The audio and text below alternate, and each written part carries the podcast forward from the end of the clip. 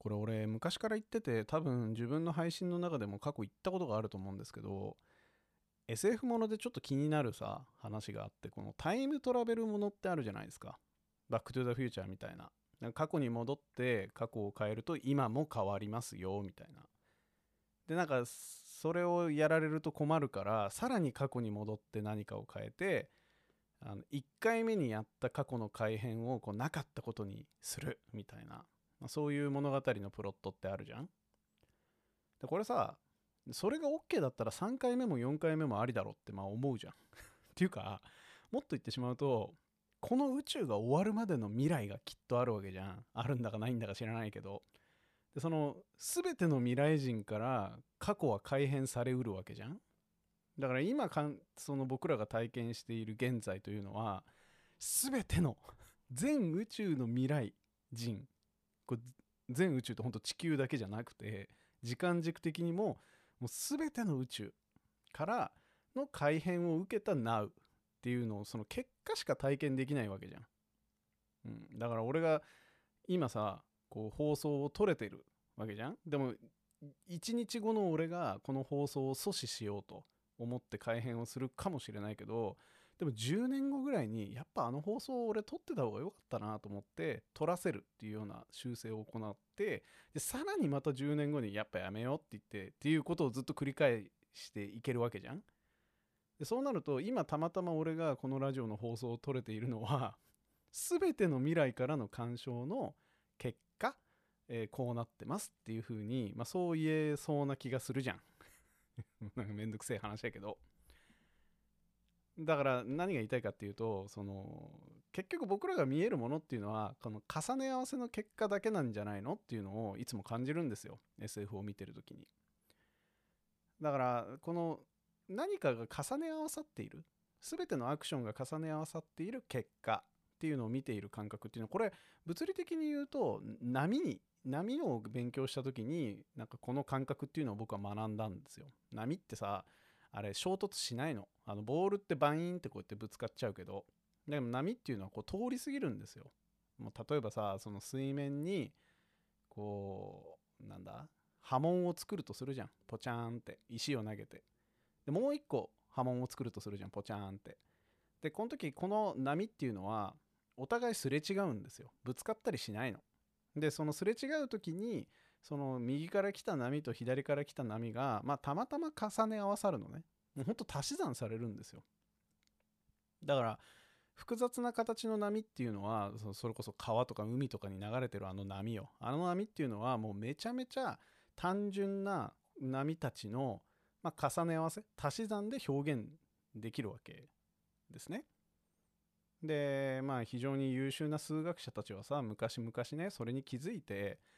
ってことはこれ逆もできんじゃねっていう風にやった人がいるんですよ。フーリエっていう人なんですけどこれフーリエ解析っていう技があってね。なんか適当な関数があるとするじゃん。関数っていうと難しいかもしれないけどまあ要はなんか適当にあなたが平面にノートに、まあ、線をさミャミャミャって書いたとするじゃん。でこの適当で複雑なこの線というのはすごく単純に繰り返す波たちの足し算で表現できるんですよ。つまり分解できるんですね。周期的な波に分解できるんですよ。これマジなんですよ。びっくりすると思うんだけどどんなまあ関数もですね、まあ、どんなっていうのは言い過ぎなんですけど、まあ、ある一定の、まあ、普通の関数であればなんかあのサインカーブみたいなさあの周期的にさ上に行ったり下に行ったりするやつあるじゃん。でもあの上に行ったり下にする行くやつっていうのは太ってるやつもいれば痩せてるやつもいるし小さいやつもいれば大きいやつもいるじゃん。そういう複雑な波たちを運命具合に全部足し合わせるとどんな形の波あの関数でも表現できちゃうぜっていう、まあ、そういう技があるんですよ。すごいよね数学ってね。だからこれ余談なんですけど例えばストリートファイター2っていうゲームがあってさそこに波動拳っていう技があんのよ。でこの波動拳っていう技はねこうお互いが打つとぶつかってなくなるの。でこれも間違ってるんですよ。重ね合わせの原理から言ったら。あの波動拳っていうのはぶつかった時にちょっと一瞬ミョインと形を複雑に変えた後通り過ぎて相手にぶつかんなきゃこれおかしいんですよ本来は。ねまあこれ余談ですけど。でねこのフーリエ解析っていうのはとっても面白くてうんまあ、ちょっと僕の昔の話になるんですけど昔僕は博報堂っていう会社に勤めててね広告会社に。でそこの研究開発局っていう場所にいたんですよ。であの会社って結構でかいからいろんな会社のなんかそれこそ PV とかあのサイトのアクセス数とか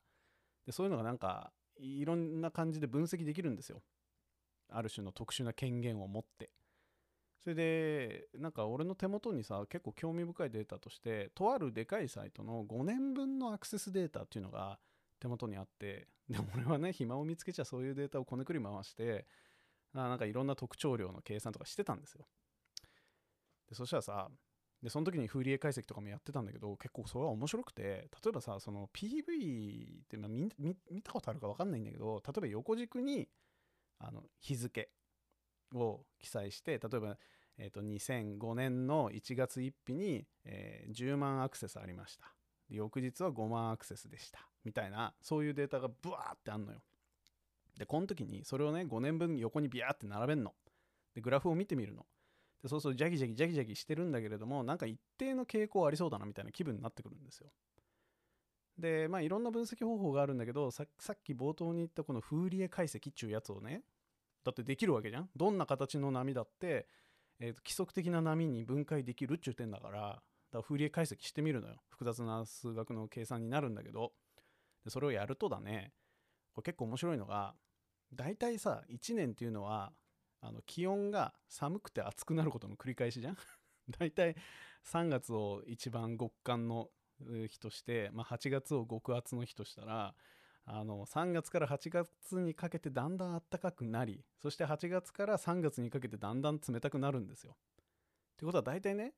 6ヶ月間の波っていうのが取り出せるのびっくりすることに。ででその波を取り出した後にもまだ波はいっぱいあの分かりやすい波っていうのがあってでそれがみんなのお財布の波っていうのがあるのよ。つまり月末に給料が入るじゃん。で次の月末までにだんだんとお金がなくなるじゃん。でこれこれも波なんですよ。だんだんなくなってってまた月額にお金が入ってっていうことの繰り返し。だから30日ぐらいの波っていうのもで取り出せるんですよ。大きな波があんの。トレンドとして。でで最後に取り出せるのが曜日の波ね。月曜から日曜まで。これ大体周期的に繰り返すんですよみんな。だからこの6ヶ月の波と30日の波と7日の波っていうのをざっくり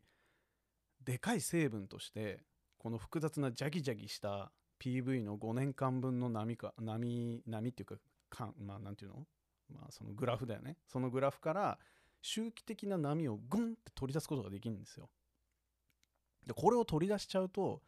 残ったものっていうのはおおむねこのサイトが伸びてるのか伸びてないのかみたいなそのそういう周期的な波がなくなるからまあぶっちゃけると2005年から2008年までは伸びていくんだけど2008年から一気にダウントレンドになってるねっていうことが言え言えたりするのよ。でその理由はリーマンショックでしたねみたいな。そういうことが言えんの。でこれ結構面白いんですよ。このフーリエ解析っていうのをするとね。でこれさしょっちゅう俺はこういうことやるんだけどこれを俺自分に適用させたらどうなるかな問題っていうのをいつも考えてて。これがタイトルにあるね。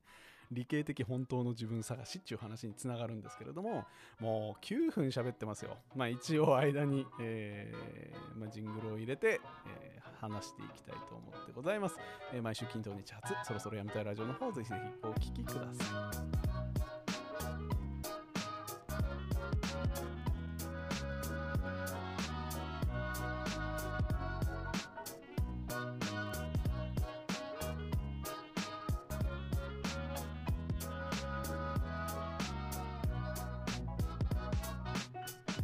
ということで改めましてこんばんはっていう話でねあのついてきてくれているかどうかよくわかんないまま話しますけど 要はさあの波が取り出せるっちゅう話よ。でこれなんかねちょっと面白いのはさっき冒頭に言った PV の話をねあの5年分とか言わずに1日の中で1分単位の PV っていうのも分解できんのよ。でそうするとまあ、大体あの深夜はみんなアクセスしないじゃん？でだんだんその7時から12時ぐらいにかけてだんだん上がってくんだけどでもみんな働き出すからその3時4時とかはその下がるんですよ。で夜中11時10時ぐらいに向けて上がってくみたいなまあおおむねそういう形を取るのね。でこの形もフーリエ解析できるのよ。でそうすると面白いのは朝型のやつと昼型のやつと夜型のやつっていうのが抽出できるのね。でその波をごっそり引くとなんかよくわかんないビヨビヨっとしたこう波が出てくるんだけどそれは割とそのサイトそのページのコンテンツのリリースのタイミングとかまあ、ちょっとツイッターでバズった瞬間のなんかピークの波とかそういうのが残るんですよ。その大まかな成分を取り除くとね。でこれはなんか結構ヒントをくれるなっていつも思ってて。その要はさ周期的なものっていうのはもうどうしようもないじゃん。ルーチンなんだから。変えられないような周期なわけだだけどそいつをごそっとこう取り除くとその外的刺激によってまあ、主にね主に外的刺激によってそいつ自身がどう反応したかっていう複雑なグラフが残るのよ。でこれをね俺は俺自身に結構試したいっていつも思ってて俺のその何て言うんだろうなメンタル？メンタルのリズムみたいなものっていうのがきっとあるはずででもそれは例えばお腹が空いたとかなんか太陽が出て気持ちいいとかそういうなんか外、うん、いつも俺がやっているルーチンの波っていうのに結構うやむやにされていてだからそういうなんか定期的な波っていうもの俺のメンタルモデルメンタルリズムの中で周期的なものをポンって取り除いた時に